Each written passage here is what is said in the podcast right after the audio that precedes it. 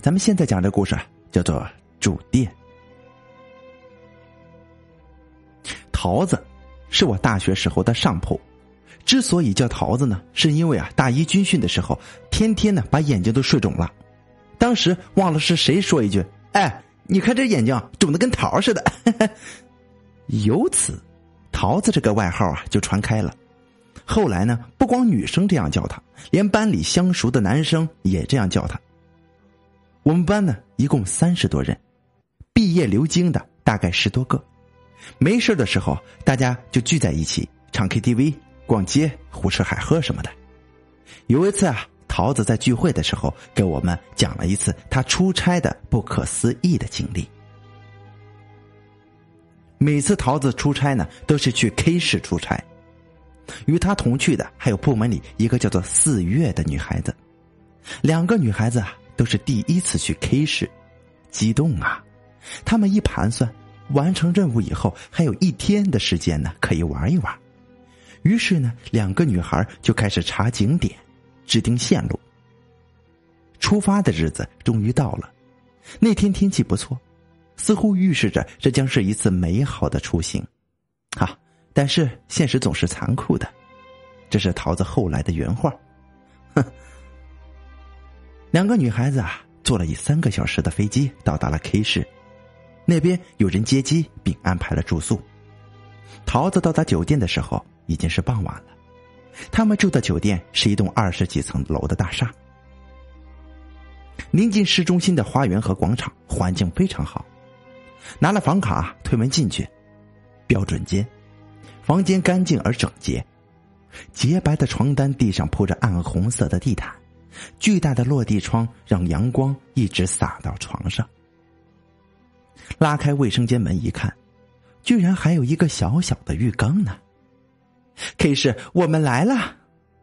桃子欢呼的躺倒在床上。桃子没有想到，在酒店的第一晚就有礼物赠送。两个女孩简单的吃了些东西，然后洗洗睡了。明天要开始干活了。如果明天能顺利的完成任务，后天就可以痛痛快快的玩一整天了。桃子想着想着，眼皮觉得发沉，不一会儿便睡着了。半夜，桃子起床去洗手间，她迷迷糊糊的摸到厕所，又迷迷糊糊的摸回来。他看见旁边四月趴在床上，没有盖被子。嗯，四月的被子呢？桃子揉了揉眼睛，一看，哈，这个家伙居然压在被子上面了。桃子就想给四月盖被子，但是四月把被子压得死死的。桃子看见四月穿了一身长袖长裤的睡衣，黑底儿红花的，切，这睡衣真难看呐。桃子上前拉了拉四月的袖口，四月睡得很死。哼，这衣服还挺厚的。桃子咕囔着：“算了，穿的这么厚啊，估计他也冻不着。别把他吵醒了。”桃子想着呢，就爬到自己的床，找他的周公去了。第二天早上，桃子和四月一起在酒店的自助区吃了早餐。桃子咬了一口面包，说：“四月，你昨晚的睡相太不淑女了吧？怎么了？我昨晚上厕所看你趴在床上，而且被子都被你压在下面了。那你怎么不帮我盖上呢？我看你穿的睡衣挺厚的，估计冻不着，我怕吵醒了你。我穿的睡衣厚？啊屁呀！我穿的睡裙挺薄的呀，肩膀还露着呢。你使坏！”你看我晾着也不给我盖，哼！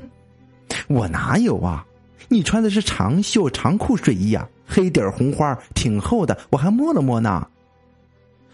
我穿的是淡蓝色的吊带睡裙，你肯定是睡迷糊了吧？你说胡话呢吧？我没有。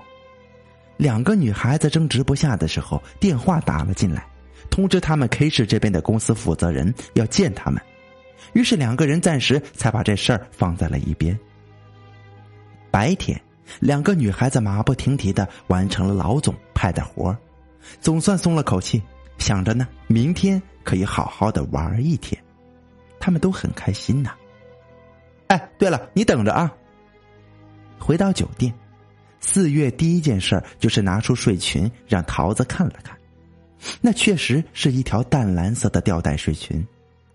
桃子甚至还看了四月的箱子，确实没什么黑底儿红花的睡衣呀。桃子陷入了沉思，不可能看错呀，我还摸了呢。吃完饭以后，桃子觉得无聊，便提出去外面逛一逛。四月不想去，他想窝在酒店看电视吃零食。那我一个人去了啊，知道啦。别回来太晚了，注意安全啊！门后响起四月的声音。桃子出了酒店，顺着街道漫无目的的走着，他想着昨晚的事儿，觉得非常奇怪。正想着，前面传来了歌声。桃子循着声音走过去，啊，原来是广场上有人在表演呢。桃子往前站了站，听着几首歌，哎，发现还唱的不错。有些还是自己很喜欢的歌呢。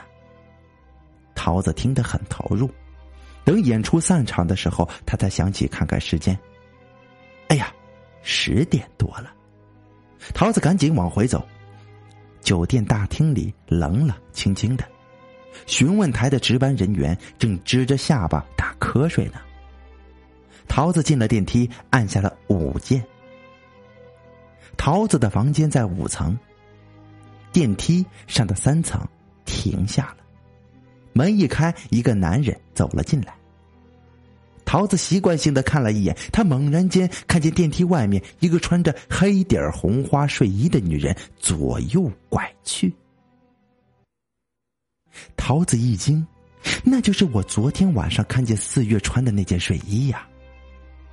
在电梯门快要关上的一瞬间，桃子挤了出去，差点儿。没有被电梯夹到，他的举动把刚刚上来的那个男人吓了一跳，但是桃子已经顾不得这些了。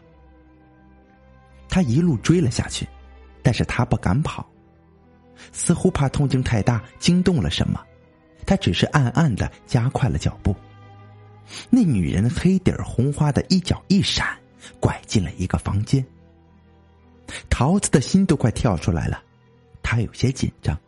但丝毫没有放慢脚步，他赶过去一看，那是一个开水房，里面空无一人。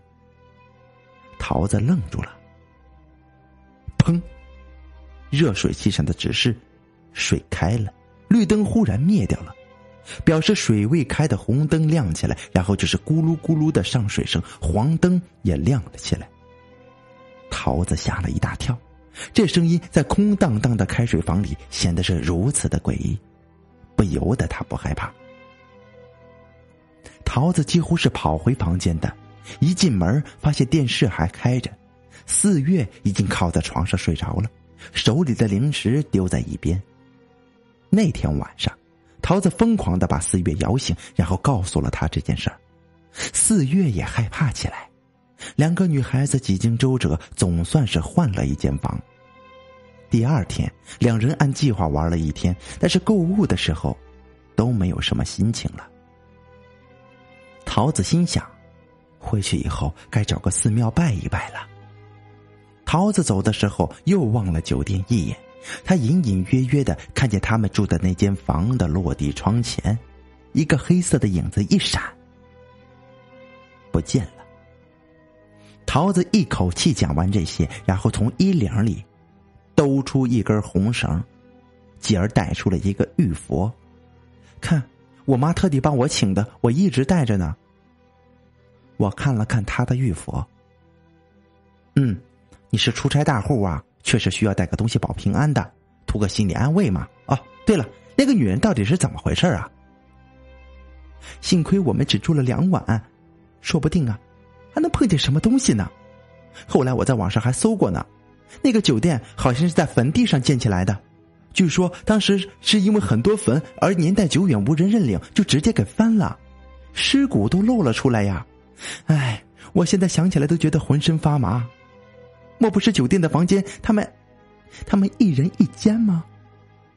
好可怕呀！那就祝我们呃废人以后都出出平安啊！高高兴兴的能回来就不错了。祝我们以后出入平安吧。我举起了杯子，干杯！桃子把杯子里的果汁一饮而尽。好了，这就是我为您讲述的住店的故事，希望大家喜欢。